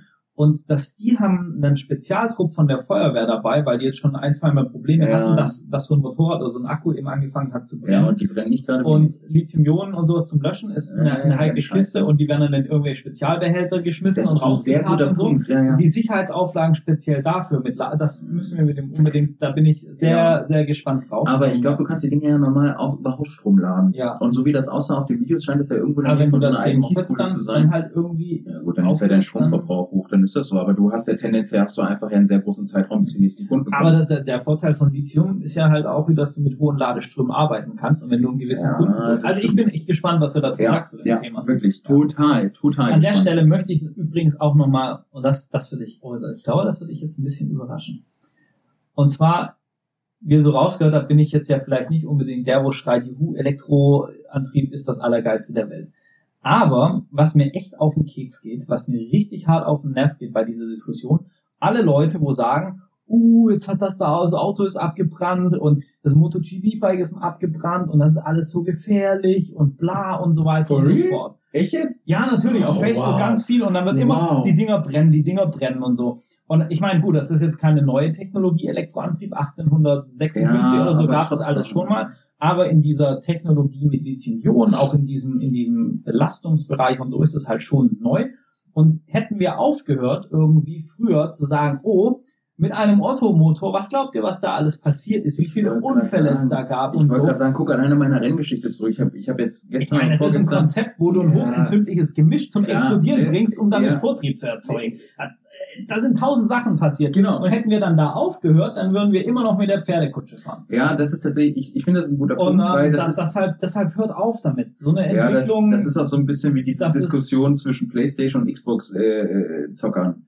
So, ist scheißegal, es gibt beides und entweder magst du das eine oder das andere, aber man Ja. sollte trotzdem das andere akzeptieren oder zumindest tolerieren Genau. und sagen, Alter, do your thing, wenn du es geil findest, ist geil, ey. Nein, aber ich finde, man kann den Elektroantrieb und Akku mit Lithium-Ionen und Umwelt, du kannst das ja alles diskutieren. Ich diskutiere das auch Ja, gerne ja, und, und äh, di- diskutiere das auch gern kontrovers und sage eben, der eine hat die Vorteile, der andere die anderen Vorteile und weil du zahlst immer irgendeinen Preis und diesen, aber dieses es ist nicht sicher, weil da halt jetzt ein paar Fahrzeuge abgebrannt sind. Das geht mir halt Wow. echt hart auf den Keks. Das Nee. finde ich ist ein, das ist kein gutes Argument. Nein, null. Weil das Null. ist auch so ein bisschen was, oh, das wird jetzt echt politisch, Ja, mach. aber Leute, wir brauchen wieder so ein bisschen Pioniergeist und so ein bisschen uns was trauen. Und dazu gehört eben auch mal scheitern und dazu gehört, dass das was schief geht. Und das, das ärgert mich so richtig an wo ich jetzt da auch recherchiert habe und Ja. so, habe ich das so oft gelesen, dass unsicher, weil es anfängt zu brennen. Ich meine, wie, es gab eine Zeit lang mit Smartphones, die haben angefangen mit einem Defekten im Akku zu brennen. Da Samsung hat- Note 2 war ja, das, glaube genau. Und da hat aber keiner gesagt, oh, Smartphone, nein, weil das alle wollten. Weißt du, da, da kam nie die Diskussion, dass Handys jetzt auf einmal gefährlich sind. Aber weil Elektro so ein bisschen und, und emotionales Thema vielleicht, äh, das stört mich halt. Das ist keine gute Ebene, das zu diskutieren. Aber, aber das Problem hast du letztlich immer, weil die Leute mit gefährlichem Halbwissen fangen dann an, darüber zu diskutieren und Stellung zu Ja, beziehen. aber das war So. mir jetzt wichtig, das nochmal zu sagen. Finde ich, finde ich gut. Wieso Hast du keine Unterarmhaare? Was, wie doch? Das ist mir gerade Das ist nicht das Thema. Im Licht sieht das aus, als hättest du, Ich bin zart behaart. ich war gerade, leck mich am, Uhu. Ja, okay. Äh, oh, entschuldige bitte, das ist mir gerade in den Kopf gekommen. Ja, nein, nein, ah, okay, mach aber, aber, aber, das, aber das Ding mit dem E-Moped, das finde ich tatsächlich ähm, einen ziemlich guten Punkt, weil man hört oder jegliche Interviews von irgendwelchen Produktionen oder Rennsportleitern von irgendwelchen Firmen, die im Rennsport unterwegs sind oder im Rennsport, sagen immer wieder, wir brauchen den Rennsport, weil da wird Pioniersarbeit geleistet, da werden einfach neue Technologien ausgearbeitet und präsentiert. Was mich wirklich richtig doll interessieren würde, da hoffe ich, dass wir irgendwann mal vielleicht ein Interview bekommen oder uns irgendeinen jetzt einen Podcast mit einladen können, der mal so ein bisschen Insights geben kann. Wie ist das im Motorradbereich? Ist das Thema Dakar Rallye auch so relevant im Motorradbereich wie im Autobereich? Also bestes Beispiel ist jetzt zum Beispiel Ken Block hat äh, eine Etappe der Dakar dieses Jahr mit einem ähm, mit einem E-Auto best- bestritten. Ja. Außerhalb der Wertung zwar, aber unheimlich geil. Und er hätte sogar gut abgeschnitten, äh, abgeschnitten relativ gut. Ähm, wie, ist, wie, ist, wie ist das Thema bei den Motorrädern? Gibt es da wirklich große Unternehmen, die jetzt sagen, wie BMW, wie, ich glaube, KTM ist da einfach das beste Beispiel, weil sie einfach groß sind und verschiedene Tochtermarken haben. Ist es dafür auch so wichtig zu sagen, pass auf, ey, wir müssen hier reinkommen, ähm, wir können hier jetzt endlich neue Technologien ausprobieren. Wie steht das Thema Forschung und Entwicklung bei denen im Fokus? Weil ich glaube, gerade beim Thema Motorrad hängt das immer so ein bisschen stiefmütterlich hinterher und das ist dann so ein bisschen, okay, gut, das, das und jenes Prinzip hat schon in der Automobilbranche funktioniert, beispielsweise E-Autos, obwohl ich glaube, da war sogar das E-Motorrad dann vor, vorher serienreif, bevor das E-Auto rauskam. Wahrscheinlich, weil es in der Umsetzung auch einfacher ist und du auf weniger achten musst und weniger Auflagen hast. Trotzdem würde mich das mal interessieren, wie viel bringt der Motorsport den einzelnen Marken? Das finde ich, wär, also wenn da jemand jemanden kennt, der mal Lust hat, mit uns zu, zu Ja, quatschen, ansonsten dann, müssen wir mal irgendwie ja, anschreiben. ansonsten müssen wir mal, das ansonsten gibt es einen Kurzurlaub in Österreich. Ja, Mattighofen willkommen. Ja. Nee, Dann aber, kannst du aber, auch gleich das Thema KTM try Nein. ja, doch, tatsächlich Ja. finde ich das aber interessant, ob die, ob die auch, ob KTM jetzt sagt, pass auf, wir haben Gasgas eingekauft, weiß. Ähm, das Ding läuft als Trailer, oder ob KTM sagt, ey, wir, wir trauen uns auch mal auf den Weg Ja. und sagen, wir sind Das dabei. Also BMW hat ja zum Beispiel auch mal eine Super Enduro Ja. rausgebracht. Der ist, glaube ich, Chris Pfeiffer damals auch in Erzberg angetreten. ja. Ähm, die sah sogar ziemlich geil aus, fand ich. Die, die hatten, die werden auch ähm, nach wie vor extrem gut gehandelt. Ja, weil das, das Diese- war eine, das war eine- das war eine- das war eine relativ kurze Serie auch. Ja, eine kurze Serie, aber die hatten da ganz viel. Die hatten auch eine Supermoto, die hatten eine Enduro. Ich weiß gerade nicht mehr, wie wie das war auch zu der, wo die HP2 Ja. groß war und so. Das war so diese, da haben die versucht, in diesen Offroad-Markt zu gehen. Das war, als sie nämlich äh, Husqvarna aufgekauft hatten, glaube ich. Und in dem Zuge kam das und ich weiß noch, dass die, dass diese Motoren einen extrem guten Ruf haben Ja, und dass deshalb ganz, ganz viele diese, diese Motorräder hypen, weil die halt auch sagen, da kannst du aus einem 450er eine Reiseenduro Ja. bauen, die hält. Was Das ist ziemlich geil. geil ist. Ist und geil. Ähm, deshalb sind die auf dem Gebrauchtmarkt extrem selten, schweineteuer und bis heute extrem gesucht. Und am BMW waren die Absatzzahlen zu niedrig. Ja, welch ein Wunder Weil für BMW sie halt Nischenmarkt und die brauchen halt Masse. genau. So, aber jetzt, äh, ich glaube, ähm, sonst kommen wir gar nicht mehr zu unserem neuen Format.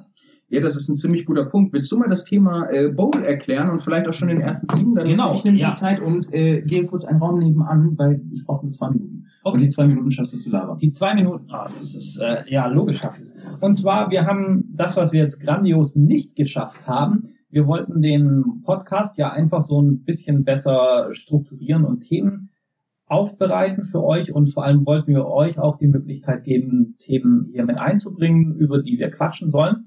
Und deshalb haben wir das Konzept, die Bowl, die Sim Bowl ins Leben gerufen. Und zwar haben wir hier eine, eine Box, in die kommen kleine Zettel. Auf diesen Zettel stehen Themen rund ums Thema Motorrad, Offroad, Trail, was auch immer, was wir in diesem Podcast hier bequatschen.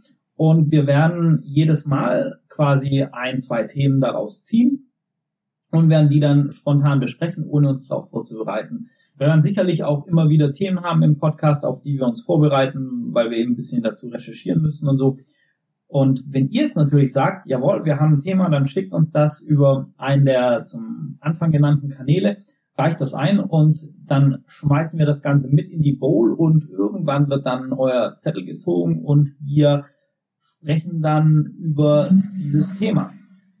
Das ist mal so der Hintergedanke. Und eigentlich war es dazu gedacht, dass wir nicht so viel äh, rumlabern über alle möglichen Themen. Das hat heute natürlich schon mal, wie gesagt, grandios nicht funktioniert. Das war perfekt. Ich weiß gar nicht, was du hast. Ja, Ja, ich habe mich auch, ja, es, nein, es war alles gut, aber irgendwie habe ich nicht gedacht, dass wir, dass wir so viel Zeit brauchen, diesen alten Podcast Finde aufzubereiten. find ich tatsächlich aber lustig und ich, äh, mir ist dabei auch die Idee gekommen, ich meine, im Zweifelsfall machen wir halt eine Folge, wo es einfach nur um Rückblicke geht und eine Folge dann halt, wo es um Lego geht. Stimmt. Ja, das, Wenn wir das mal können merken wir, sollten, dass das, es irgendwie so eine Folge gibt, wo das können wir, das können wir theoretisch äh, auch machen. Aber ähm, genau. Also wir haben jetzt im Prinzip dann zukünftig, wir machen so einen Rückblick, also wenn es eben ergibt, wir ziehen ein, zwei Themen aus der Bowl und wir haben natürlich dann zum Schluss unser Lieblings Punkt, Punkt, Punkt. Mhm. Da bin ich gespannt, was du dir heute ausgedacht hast. Ich bin auch gespannt drauf. Dann lass ich mich echt mal überraschen. Äh, ja, so. Und im Zuge dessen würde ich einmal sagen, wir, wir ziehen den ersten Zettel aus der Bowl. Wir spielen Ching Chang Chong, der Gewinner darf ziehen. Ich, also ich würde sagen, nachdem ich die ganzen Themen aufgeschrieben habe, darfst du ziehen. Okay. Ich wollte jetzt ein bisschen spannender machen. Echt? Ja, dann komm, dann machen wir es spannend. Okay, Ching Chang Chong. also zur Info, Chris hat Schere genommen, ich habe Stein genommen. Wir machen einen. Ah, da bin ich jetzt aber, ich, ich habe die Sachen nur mal überflogen, als du sie mir geschickt Ich hoffe hast. mal, du kannst meine hässliche Schrift lesen. Soll ich es vorlesen vielleicht? Uh, sowas ähnliches hatten wir, glaube ich, in der letzten Folge beim Thema Build Your Garage. Echt? Ja, äh, wie würde dein perfektes Motorrad aussehen? Ah, das ist, oh, Da, aber, aber da würde ich dich tatsächlich, glaube ich, ganz gern zuerst reden lassen, weil ich glaube, das ist so ein Thema. alter Schwede. Oder, oder soll ich anfangen, damit du noch überlegen kannst? Wie viel Zeit wollten wir für diesen Podcast Wie viel, aufwenden? wie viel haben wir denn jetzt momentan? Äh, wir haben vier. Wir sind schon bei, Moment. Wir sind bei 46 Minuten. Ja, komm, ist doch nicht so wild. Denn, äh, soll ich oder willst du anfangen? Das mir, also, ja, du Die sagst du sagst es, ich, ähm, Aber wieder in drei Themen unterteilt, oder? Drei Enduro und Reisenduro. Mm, Ja, k- können, können wir, können wir theoretisch so machen. Wobei, also mein perfektes Motorrad für, für aktuell, Mhm. im Prinzip bräuchte ich, also ich glaube, Sky kann ich nicht so viel dazu sagen, einfach weil ich da, Ja, aber das würde mich auch mal interessieren, weil das ist ähnlich wie Reiseenduro bei mir. ja. Was so ein Laie von außen Ja gut, dann machen, dann machen wir das einfach bei solchen Fragen, die diese, Ja, immer- diese immer die drei Kriterien. genau, Ja, das drei Kriterien. Ähm, okay. mein, mein, mein perfekter Trailer wäre, keine Ahnung, ein Trailer eben. Wenn du, Nein. du bist, Ein mal, du bist, Viertakt, also auf Mhm. jeden Fall ein Viertakter Mhm. wäre es. Es hätte, ähm, wie viel Kubik? ab wann gibt's denn Viertakt? 125, 250 und 300er ist so gang Oh, ma- also maximal, maximal 250, eventuell sogar 125. Hey, zum Anfang, der der 125 hat mir voll gereicht. Ja, gut, okay, da hast du recht. Ich, da hast du bin, recht, ja. ich bin auch nicht, nicht, also gut, ich bin auch nicht schlank oder so. Aber ich bin, Wollen wir mal über unsere Gewichtsdifferenz sprechen? Im Vergleich zu mir bist du schlank. ja, aber du bist auch ungefähr doppelt so groß Ja, gut, das ist ein Argument, aber trotzdem. Äh, egal, also nee, ich, ich glaube, einfach weil, weil das halt auch alle sagen und ich ja mit der 500er Beta so einen gewissen Lerneffekt dann doch hatte, würde ich vielleicht nicht unbedingt direkt mit einer 300er anfangen, sondern würde ich wahrscheinlich auf eine 250er Viertakt mit einem, mit einem soliden Fahrwerk gehen und ähm, würde halt einfach dann gucken, mit diesem, mit dem Teil zu wachsen. Okay, ja, das finde ich schon mal ein guter Punkt. Und wa wahrscheinlich wird's also von, von der Marke her dazu wird's wahrscheinlich irgendwie in Richtung entweder eine Montesa gehen oder wahrscheinlich schon Montesa. Ja, wie Beta hast du mir halt auch schon versaut. Ja, immer wieder gerne, ich helfe nicht. ähm, ja, Enduro. Enduro bin ich markentechnisch, will ich mich eigentlich gar nicht festlegen, sondern ähm, Enduro habe ich gerade selber das Problem, dass ich nicht so genau weiß, ob ich Vergaser oder Einspritzer fahren würde. Viele Rallye-Bikes und so sagen eher Richtung, Richtung Vergaser. Ähm, ja, weil du es halt in der Wüste mal schnell fixen kannst. Okay, ist ein Argument. Ähm, auf der anderen Seite weiß ich jetzt halt auch, die fahren mittlerweile, glaube ich, fast alle Einspritze. Die großen, die haben halt eine neue Einspritzdüse dabei. Ja, dann ist das. Einspritzdüse raus, neu rein, weiter geht's peng. Ähm, viel, viel wichtiger wäre mir, wäre mir da aber halt, dass ich ein sehr, sehr flexibles Motorrad habe mit einem guten Zubehörmarkt. Zum einen, weil ich ja schon so ein kleiner Gear-Nerd bin. Ja, schon ein Ja bisschen. minimal. Äh, nein, aber einfach darum, dass ich die Flexibilität habe, weil ich eigentlich an die Enduro den Anspruch habe. Ich möchte das umrüsten können, dass ich damit einfach Enduro Mhm. fahren kann, in irgendeinem Enduro-Park oder Enduro wandern oder so. Ja. Allerdings möchte ich halt auch die Möglichkeit haben, dass ich sagen kann, großer Tank drauf, Fahrwerk ein bisschen anders, Rallye Tower, Verkleidung, zack, zack, zack, dass ich daraus halt, also so ein 2 in 1 Bike sein. Ja, okay, gut, das kann ich verstehen. Hast du Markenpräferenz in dem Bereich? Mm, ah, ich habe da nach dem letzten Mal nochmal lang drüber nachgedacht. Ja. Hatte dann nicht doch überlegt, nochmal die Yamaha ins Spiel zu bringen. Ja. Aber tendenziell bin ich gerade für mich zum einen entweder auf, auf der 390er Beta, immer noch. Ja, okay. Vor allem, weil ich die halt auch, also vor allem die, die, Ja, die ganz aktuelle, die, die RR-Design in diesem Ja, die blau-roten und so ist schon geil. Und von Wano, Ja. über die hatten wir ja vorher gesprochen Ja. vor dem Podcast, da kriegst du halt alles von denen. Du kriegst einen geilen Ja. Rallye-Kit und so. Das finde ich schon cool. Oder, oder halt wäre es wahrscheinlich tatsächlich eine, eine, eine EXC ähm, von KTM. Ja. Ich glaube, ich glaube, die Beta kann halt einen relativ guten Spagat zwischen hart oder, ja, hart und Ja, genau. Und Rallye kann die, glaube ich, Ja. ganz gut. Die ist in beiden Ja. Sachen nicht perfekt, aber kann beides ganz gut abdecken. Und die Beta kannst du halt mit, mit Mapping-Schalter und so auch ja. so gechillt fahren und ähm, auch Na gut, tendenziell kannst du das ja immer selber programmieren. Ich weiß jetzt nicht, wie KTM da ausgestattet ist, aber das Genau, ja, aber an, an sich, an sich ist, ähm, und jetzt kommen wir eigentlich zu dem, zu dem spannenden Teil, weil ich da am meisten Erfahrung habe, Reise. die, die perfekte Reise-Enduro. Und ich versuche mich jetzt da kurz zu fassen. ich bin sehr gespannt. Wenn ich, wenn ich mir wirklich from the scratch ein Bike bauen würde, Mhm. dann kommen wir auch wieder zu der Teneré eigentlich. Und zwar, und zwar sage ich mal, wär, wäre es geil, ähm, zu erreichen, ein, ein Gewicht, was, okay, ohne Gepäck, allerdings ansonsten vollgetankt, Mhm. so vielleicht unter 200 Kilo liegen würde, vielleicht ein bisschen drüber, so 210 Kilo, 200 Kilo oder so, Mhm. dann hätte ich gerne auf jeden Fall ein schönes Federbein von Wilbers oder Öhlins verbaut. Mhm. Ich hätte vorne gern eine richtig stabile Gabel drin mit gerne Doppelscheibenbremsenanlage, einfach für Passabfahrten und so, wo man mit Gewicht und so dann doch viel verzögern muss. Mhm. Fände ich schon cool. Da würde ich auch gerne Upside-Down-Gabel fahren, auch wenn wir das vorhin äh, Ah, diskutiert haben. Ähm, dann muss es auf jeden Fall von der Sitzbank her entsprechend komfortabel sein. Die Sitzbank aber trotzdem von der Geometrie so, dass ich noch aktiv im Gelände fahren kann und kein, kein Sofa zwischen den Füßen habe, aber trotzdem eben guter Sitzkomfort. Also würde ich wahrscheinlich mittlerweile sogar auf eine eher schmalere Sitzbank mit einer entsprechenden Geleinlage gehen, dass das Ganze komfortabel ist. Das Ding muss auf jeden Fall Griffheizung haben. Da führt kein Weg dran vorbei. Ich weiß, es ist so ein Rentner-Gadget, Ja, aber nach der. Skandinavien-Geschichte, äh, ach stimmt, das was ich, wollte ich noch in die Bowl packen. Egal, das, das ist, war ein anderer, ich schreibe das gleich auf. Und zwar äh, Griffheizung auf jeden Fall Mhm. unbedingt. Ähm, sie hätte auf jeden Fall LED-Scheinwerfer verbaut wegen der Sichtbarkeit. Ähm, einen kleinen Motorstutzbügel vorne finde ich noch ganz gut. Ja, finde ich Ähm, auch so toll. ich hätte da dann dran gleich Nebelscheinwerfer montiert oder nochmal zusätzliche Fernscheinwerfer, einen vernünftigen Motorschutz äh, verbaut. Ich hätte gerne Stauraum, genügend Stauraum für Bordwerkzeug, dass ich das alles in einen Platz verbauen, äh, verpacken kann. Logischerweise vernünftige Aufnahmen für, für Gepäck, also praktisch Koffer oder Softbags oder so, ein vernünftiges Rack hinten drauf, da wo ich auch eine Gepäckrolle drauf spannen kann. Dann von der Bereifung würde ich klassisch äh, vorne 21 Zoll, hinten 18 Zoll fahren wollen, weil ich da eine Auswahl habe an Enduro-Reifen sowie langstreckentauglichen Reifen Mhm. und ich auch gerne 21 Zoll Vorderrad fahre. Ich fühle mich damit irgendwie wohl. Gut, kann ich verstehen. Ähm, ja, ansonsten, ja klar, Windschutz, Wetterschutz von der Verkleidung so, dass du so auch mal angenehm längere Autobahnetappen, wenn du über Brücken musst, fahren Ah. kannst, ohne dass du danach so einen Stirnacken hast gefühlt.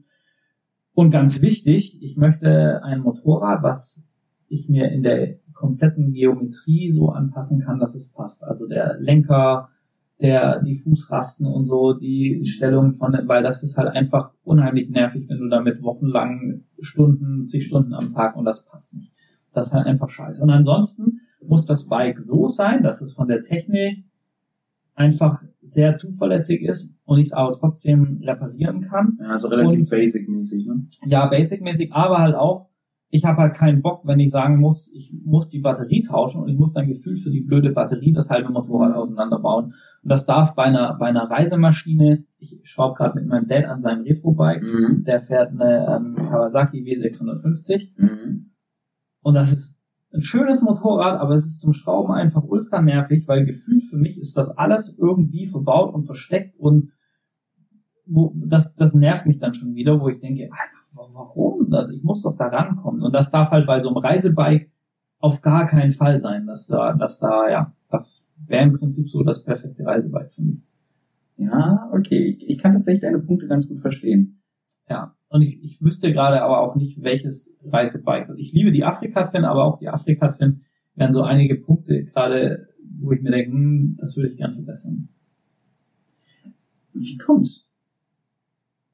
Ja, dass ich mir bei manchen Sachen denke, das müsste einfacher zugänglich sein oder im Gewicht könnte sie leichter sein oder oder also das Thema Werkzeugfach klar, da, da suche ich halt gerade auch noch nach Lösungen und so. Und mhm. das, das Thema Fahrwerk würde ich halt gerne, gerne nochmal ändern, das einfach nochmal verbessern und so, solche Geschichten. Ja, ich fände es zum Beispiel geil, ach genau, ja, ich fände es geil, wenn es eine Reiseenduro geben würde, mit Schnellspannen, um die Räder schnell rauszubekommen, dass wenn du einen Platten hast, dass du das einfach schnell ist, fixen kannst. Ist, ist eine geile Idee. Ich weiß nicht, ob das auf lange Kilometersicht äh, so funktioniert. Das weiß ich halt nicht. Keine das ist halt die Frage, wie die Belastung da ist, wie die Belastungsgrenze ist. Vermutlich funktioniert es nicht, weil es sonst irgendjemand schon gemacht hätte. Oder ja, es funktioniert und ich oder weiß nicht davon. Ich, ich meine, es wäre ja auch eine geile Nummer, wenn du, wenn du im Zweifelsfall das Ding einfach nur so nutzt und dann hinten äh, für die Achse nochmal eine extra Schraube hast, wo du einfach nur sperrst, dass falls sich der Schnellspanner lösen sollte, dass dir das Rad nicht abhaut, sondern dass du halt äh, einfach in irgendeiner Art und Weise das halt merkst, dass das Rad halt unruhig fährt oder, oder, oder. Die Jungs vom Berghaus übrigens, die haben das gemacht. Die haben sich ihr äh, Dreambike gebaut, ihr Dream Reisebike. Ja, ich bin, ich bin auch gerade auf die Idee gekommen, das, das finde ich auch geil. Die haben das gemacht und haben das auf YouTube auch dokumentiert. Ja. Es war eine ganz andere Richtung, die, die bauen das aus einer ähm, BMW Urban GS mhm. und bauen daraus quasi so ähm, ein doch ziemlich also durchdachtes und für ihre Ansprüche und Zwecke wahrscheinlich perfektes Reiten. Ja. ja, das ist aber geil. Okay, das, ja. das ging aber.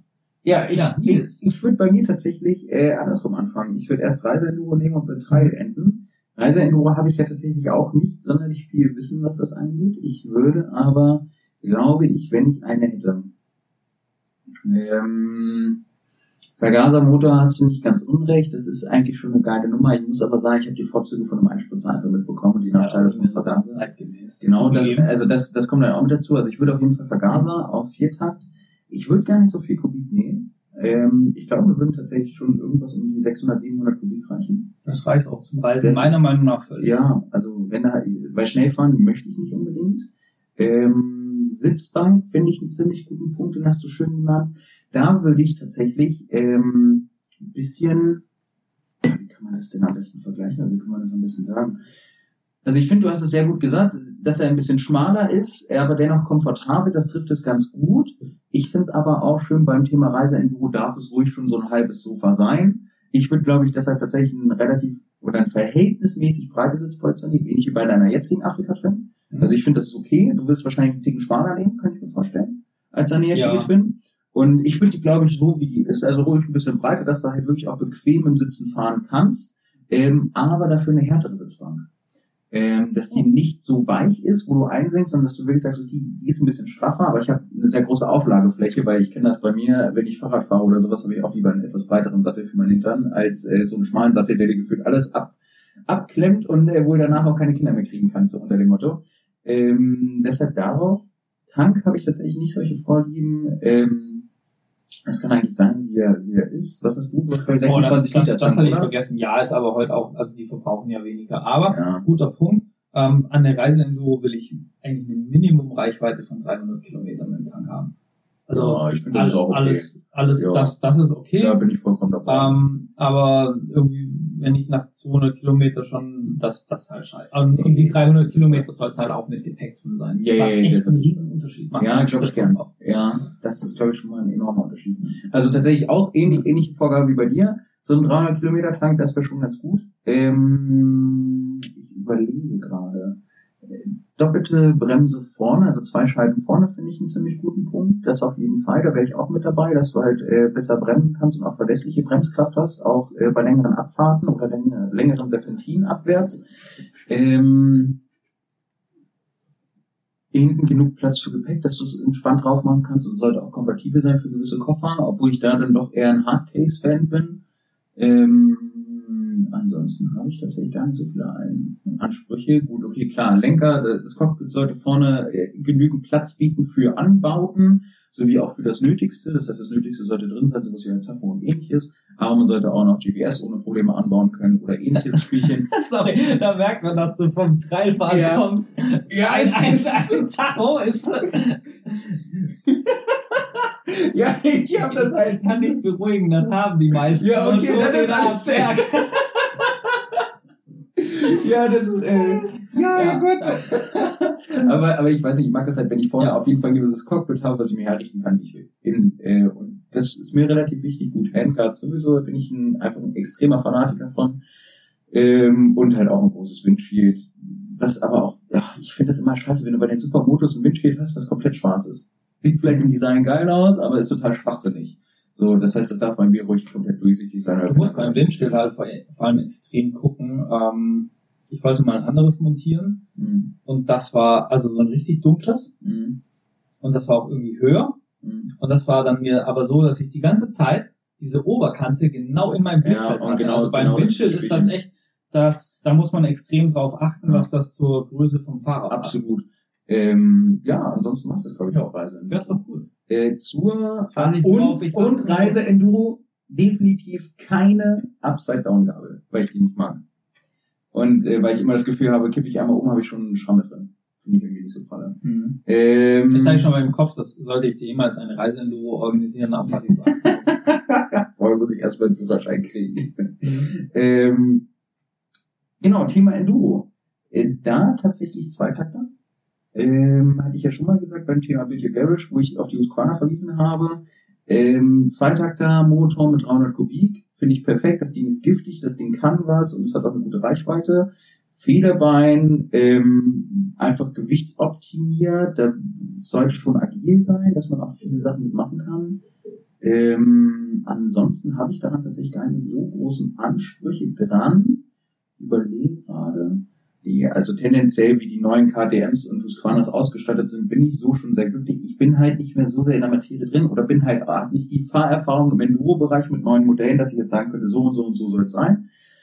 Ja. Ich glaube aber auch ganz ehrlich, wenn du dir als, als Normalfahrer Mhm. oder Anfänger oder was auch immer wir, wir sind oder mein Werksfahrer ist jetzt vielleicht noch ein bisschen was anderes. Ja, Aber wenn du, wenn du dir einfach so als, als Standard, Amateur, wie auch immer, eine aktuelle Werksmaschine kaufst von einem, von einem aktuellen Hersteller, der das schon ein paar Jahre macht Ja. und weiß, was der da baut, glaube ich, dass du schon echt was richtig Vernünftiges bekommst. Wo du vielleicht sagst, gut, im Fahrwerk, das stimmst du noch ein bisschen auf dein Gewicht an ja.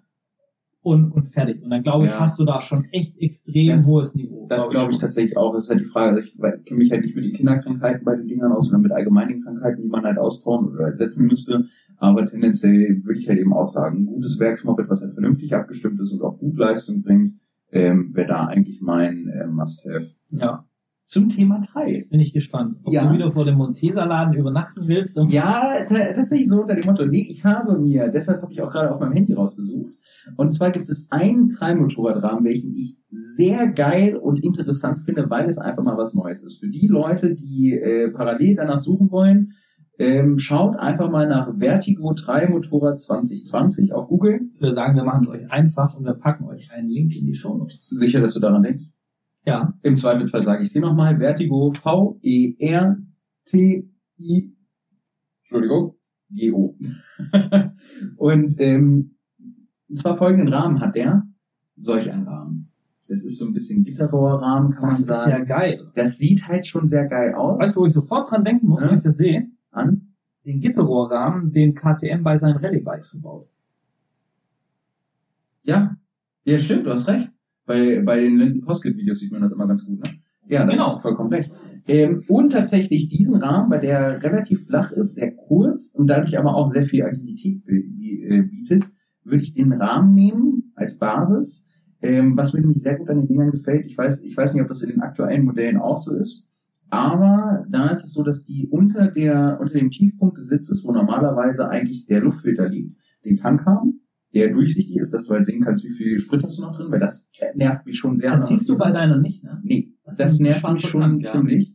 Und äh, die haben vorne, wo normalerweise der Tank ist, zum Beispiel auch bei meiner, haben die den Luftfilter drin sitzen.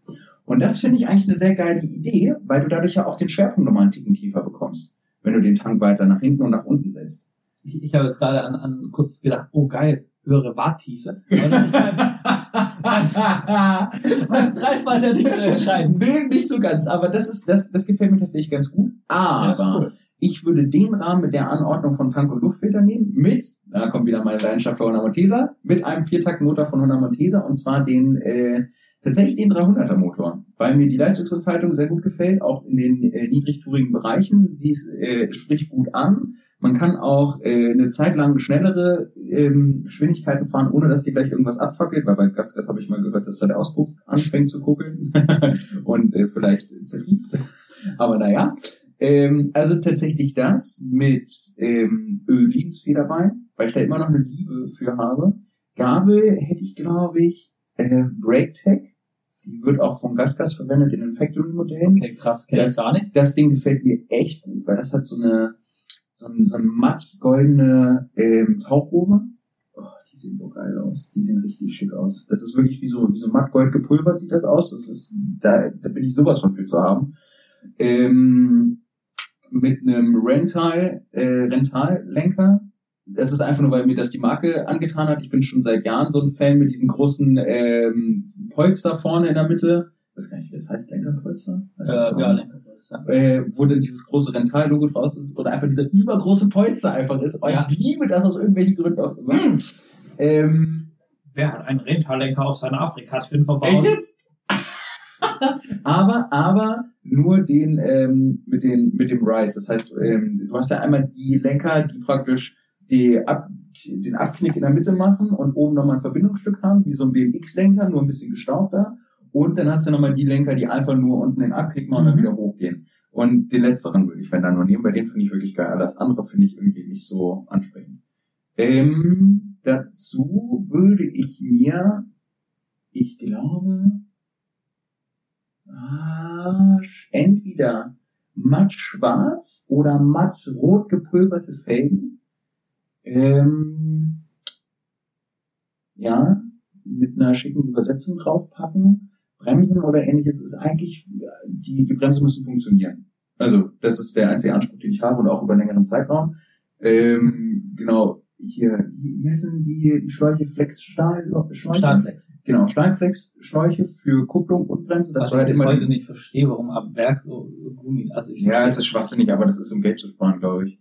Dann sollen sie das Moped Ja, für 10 aber, Euro teurer ja, aber dann, dann haben sie wieder eine gewisse äh, ich meine, für den Aftermarket und so, welche So, das- will Gummibremsleiten? Niemand, aber wenn man den Preisunterschied sieht, dann nimmt man das doch eher in Kauf und geht dann hinterher nochmal zum Zubehör und sagt, ich kaufe mir da ein. Hast du halt viel, ne? Also Aftermarket ist ja, glaube ich, gar nicht Ja, so viel. Ja, Ähm, nein, ich verstehe es halt nicht. Aber genau, auf jeden Fall darauf würde ich halt schon Wert legen, dass ich halt immer dieselben Bremspunkte habe und denselben Kupplungspunkt äh, für Vorderrad und Hinterradbremse. Ähm, Motoransprechverhalten würde ich mir, glaube ich, tatsächlich auf zwei Mappings programmieren oder programmieren lassen. Ein Mapping, wo du wirklich entspannt fahren kannst, wo du auch im schlammigen oder Tiefsand gut fahren kannst mit einer etwas entspannteren Leistungsentfaltung. Also wo du halt den Hahn wirklich aufreißen musst, damit die aggressiv kommt, damit du halt gerade bei nassen Lehm oder sowas eine gute Rausbeschleunigung hast und auch kehren fahren kannst.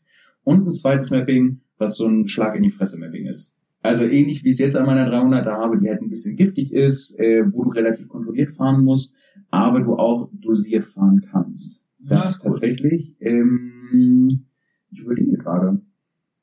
Ansonsten war es das eigentlich. Das ist so, also tatsächlich so eine Verschmelzung aus Vertigo und Honda Montesa würde ich mir wünschen, weil ich glaube, das könnte echt richtig interessant werden Das- Geometrie. Klingt so, als ob wir in die Garage gehen sollten. und, Ja, äh, ich, ich habe auch schon überlegt, aber es ist echt teuer. Die Dinger sind scheiße teuer, weil du kannst den Vertigo-Rahmen auch als Titanrahmen kaufen. Das natürlich, aber wobei ich auch gar nicht so sicher bin, weil das ja vom, also vom mechanischen her, weil Das ist der, halt der, viel der umbauen. Motor, der Motor ist ja quasi kom wahrscheinlich komplett in den Rahmen als tragendes Teil mit verschraubt. Und der Montesa-Motor sitzt ja quasi ganz anders im Rahmen. Also Ja, es sitzt anders im Rahmen, aber beim Vertigo-Motor ist, der ist glaube ich nicht mit dem Rahmen so, so verschraubt, sondern ähnlich wie bei Beta. Das ist halt Zweitaktmotor, den du leicht rausbauen kannst, glaube ich. das müsste man sich angucken. Aber Ja. das ist also Engine Swap wäre da sicherlich eine krasse Herausforderung. richtig- Ja, es wäre halt echt interessant. Also das ist es tatsächlich so bei mir. Ja, sehr geil. Ja. Das äh, klingt doch äh, sehr cool. Ja. Äh, Wir haben das erste Thema der Bowl behandelt. ja, ich wollte gerade fragen, waren wir jetzt schon bei der Bowl oder schon bei, beim wir, letzten wir, Punkt? Wir, waren, wir kommen jetzt eigentlich in Anbetracht der Zeit zum letzten Punkt und haben grandios einen Zettel aus der Bowl geschafft. ähm, deshalb könnt ihr euch auch noch auf viele weitere Podcasts befreuen, weil wir Ja. zwei solche Labertaschen sind. ja. Das ist unfassbar. Aber ich habe gehört, deshalb hört man uns auch gerne zu. Ja, da, das äh, freut mich natürlich sehr und deshalb ist auch unheimlich gut, dass wir diesen Podcast haben. Ja, weil Das, wir endlich ähm, mal labern können und einen Grund haben, unseren genau. Freundinnen zu sagen, dass wir keine Zeit haben. Ja. Ja, nein, vor allem, dass wir die nicht die ganze Zeit damit voll Das quatschen kommt auch müssen. noch mit Das, dazu. also wir haben ein Ventil und äh, rauslassen hoffen uns mit diesem Ventil vielen anderen Freude zu bereiten. Ja, Was ich sehr schön das- finde. Ja, auf jeden Fall. Das ist bei mir genauso. Ja.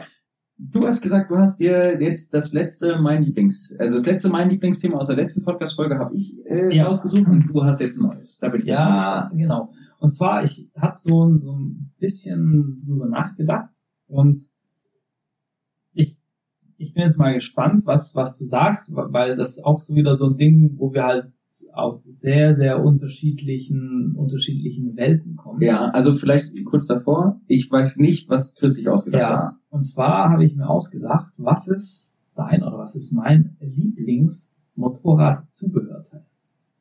Und das ist halt extrem Oh. breites Feld und schwierig. Oh, das ist, das ist aber gut. Okay, wir haben ja gesagt, du fängst an. ja, Deshalb, dann, dann überlege ich mich mal in der Zeit. Das ich- ist hatte- ich hatte- Nur ein Zubehörteil finde ich gut. ja, genau, Ja, nur ein gut. Zubehörteil. Okay, ja. Und, und zwar hatte ich da auch, ähm, auch hart überlegen müssen, was ich denn, was ich denn jetzt tatsächlich Ja. wähle. Ähm, hab Aber, aber nur auf unsere, auf unsere Motorräder. genau bezogen. Das heißt unsere- Reiseenduro ja, und bei mir oder drei. ir- irgendwas halt. Ja, also, finde ich ja. gut, ja. Ähm, und habe dann jetzt so mal überlegt, auf was ich am allerwenigsten und gar nicht bei der Afrika Twin verzichten möchte, habe auch bewusst Kleidung und sowas mal außen Mhm. vor gelassen.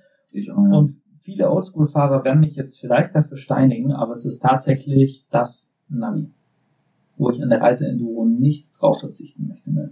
Das kann ich aber verstehen. Ganz ehrlich, kann ich verstehen. Weil ich finde, das ist, das ist so essentiell geworden und man hat auch einfach, also klar, es ist auch cool, mal so nach Lexikon zu fahren, Ja. aber wenn du einfach nur eine schöne, entspannte Tour haben willst, ist das einfach geil. Genau. Es hat halt einfach, ich, ich, ich finde die Technik halt mittlerweile einfach geil, dass ich sagen kann, plan mir eine Rundtour, ich will zwei Stunden fahren, peng los. Und ich kann Ja, einfach losfahren. Ja. ohne groß davor, oh, wo fährst du lang, Karte gucken und klar ist eine Karte im Gepäck und wenn, also wo ich in, in Skandinavien war, hatte ich Ja. auch von jedem Ja, sieht man ja auch deinem Karten Intro-Video, hast du ja auch noch hier, äh, Genau. Das ist schon auch wichtig, um das abzugleichen und so, aber ich finde es halt auch total entspannt, wenn ich beim Fahren, das Navi sagt mir das dann, wenn ich will, sagt das dann sogar im Helm oder ich Ja. gucke eben drauf. Und wo ich es Gold wert finde, wenn du dann irgendwie durch eine Stadt musst, in der du noch nie gewesen ja, bist, das stimmt. du bist da im äh, am besten noch im Berufsverkehr Mhm. und dann habe ich keinen Bock nach Schildern und oh, Karte und Ja, Anhalten und so. Und dann finde ich das einfach total geil und deshalb ist das das Navigationsgerät mittlerweile für mich echt so mit der Best Made im Cockpit, wo Ja. ich sage, das ist total gut. Und man Ja, braucht zum Rallye-Fahren auch zwar ein anderes, aber man braucht auch ein Navigationsgerät zum Erleben. Ja, das kann ich Ja. verstehen. So, was, was mich jetzt mal interessieren würde beim Thema 3, kann ich ja nicht sowas Zubehörtechnisches wie ein Navi oder oder nehmen. Also wäre schon lustig, so dem Motto, fahren Sie den Baum hoch und danach links. Stufe biegen Sie rechts. Ähm, Und und wirklich nach der Sektion bitte wenden. was mich deshalb mal interessieren würde, und zwar habe ich gerade überlegt, wenn ich ein neues Motorrad hätte, was wäre das erste oder was wäre das Wichtigste für mich, was ich austauschen oder anpassen würde? Und ähm, da bin ich tatsächlich auf das Thema Federbein gekommen. Und da ist jetzt die Frage, geht das für dich als Ja. Zubehör? Ja, Ja? Okay. ja. Ähm, Ganz einfach aus dem Grund, weil ich für meine knappe zwei Meter, ich bin jetzt äh, bei 125 Kilo, ich habe wieder abgenommen. uh, Äh, genau. Seitdem ich wieder so einen Fressanfall hatte. Ähm, genau, habe ich halt einfach gemerkt, allein schon bei der 300er, da, das ist so ein immenser Unterschied. Man kann auf einmal viel besser fahren im Gelände, wenn du ein perfekt auf dich abgestimmtes Federbein hast. Ich habe jetzt bei mir in meiner Montesa habe ich hinten ein, hinten und vorne einfach nur neue Federn drin. Sprich hinten äh, der Dämpfer ist geblieben, einfach nur eine härter gedrehte Feder, die halt besser passt für mein Gewicht, weil 120 oder 125 Kilo brauchst du halt einfach härtere Feder. Ja. Genau dasselbe Spielchen auch vorne in der. Gabel habe ich auch einfach eine härtere Feder halt reingebaut, reingebaut reinbauen lassen, wie Mhm. auch immer.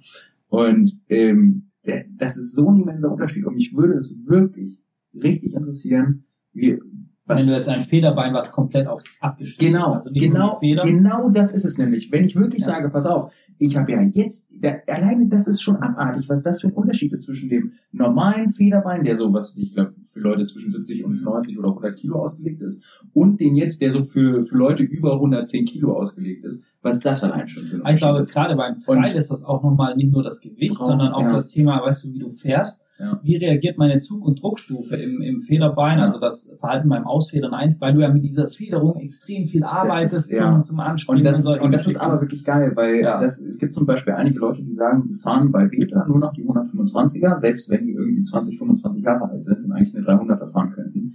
Sagen die, nee, pass auf, oder habe ich letztens auch einen kennengelernt, der gesagt hat, nein, ich habe mir bewusst die 125er geholt, weil ich genau merke, wo mein Hinterrad ist. Und das ist wirklich ein sehr interessanter Punkt gewesen, wo ich auch gerade nochmal drüber nachdenken musste. Du merkst mit einem abgestimmten Federbein einfach besser, wo ist was. Weil, bestes Beispiel, du bist in einem Gesteinsfeld, du bist, äh, du hast eine Stufe, dann hast du ein Gesteinsfeld, in diesem Gesteinsfeld musst du im rechten Winkel rechts rum und hast da direkt aus dem Steinfeld noch mal eine Stufe. So, du fährst in das Steinfeld rein, hast äh, unterschiedliche Steinformationen da drin, die liegen alle nebeneinander, du kannst wegrutschen, du kannst, du hast vielleicht auch ein paar flache mit dabei, wo du dich drauf platzieren kannst und und und. Und da merke ich immer wieder, wie essentiell wichtig ist das, das ist, wenn ich in diesem Steinfeld drehen muss und ich es nicht fahren kann, sondern wirklich sage, okay, gut, ich stehe und ich muss aus dem also Stand jetzt irgendwie umsetzen, genau. Und wie essentiell die Begriffe dann. und, und aber wirklich dieses Thema Umsetzen ist so enorm und da, da macht das auch so viel aus, was hast du für einen Fehler bei. Mhm. Weil gerade das Thema Hinterrad umsetzen ist sowieso schon ein bisschen schwierig, aber wenn du das dann raus den Dreh, dann ist es echt ein Unterschied. Und das wäre das Erste, was ich auf jeden Fall anpassen würde. Cool. Was ich auch anpassen muss, damit ich vernünftig fahren kann und es ja. schön aussieht. Sehr geil. In diesem Sinne sind wir am Ende durch. Genau. Das ist, äh, Folge Nummer drei. Schön, dass du zwei zeigst und drei sagst. ich zeige, ich höre das jetzt auf, das war schon da. Okay, also genau, ja. ganz wichtig nochmal zum Abschluss zu sagen, wenn ihr Fragen, Anmerkungen oder oder oder auch oder Themen für die Bowl. Ja, deshalb Fragen oder Themen für die Bowl, genau, Anmerkungen, uns einfach nur mal schreiben wollt oder ähnliches, gerne über Mail ssmpodcast@gmx.de oder über Instagram ssmp.podcast uns einfach suchen, gerne auch äh, abonnieren und durchgucken, was wir da für einen Quatsch gepostet haben. Äh, gerne einfach anschreiben. Wir versuchen eigentlich jeden zu antworten. Ja, klar. Also bislang geht's ja, ja auch noch. Wer weiß, wie es in fünf Jahren aussieht, wenn wir dann mal tatsächlich 50 Zuhörer haben. Ehrgeizige Ziele. Ja, ehrgeizig. Ja, genau. Also wir, wir antworten euch gerne. Äh, wir sind auch immer froh über Beteiligung von euch und dann würde ich euch gerade sagen, habt ein wunderbares Wochenende, eine wunderschöne restliche Woche und ähm, bis zum nächsten Mal. Genau. Tschüssi. Ciao.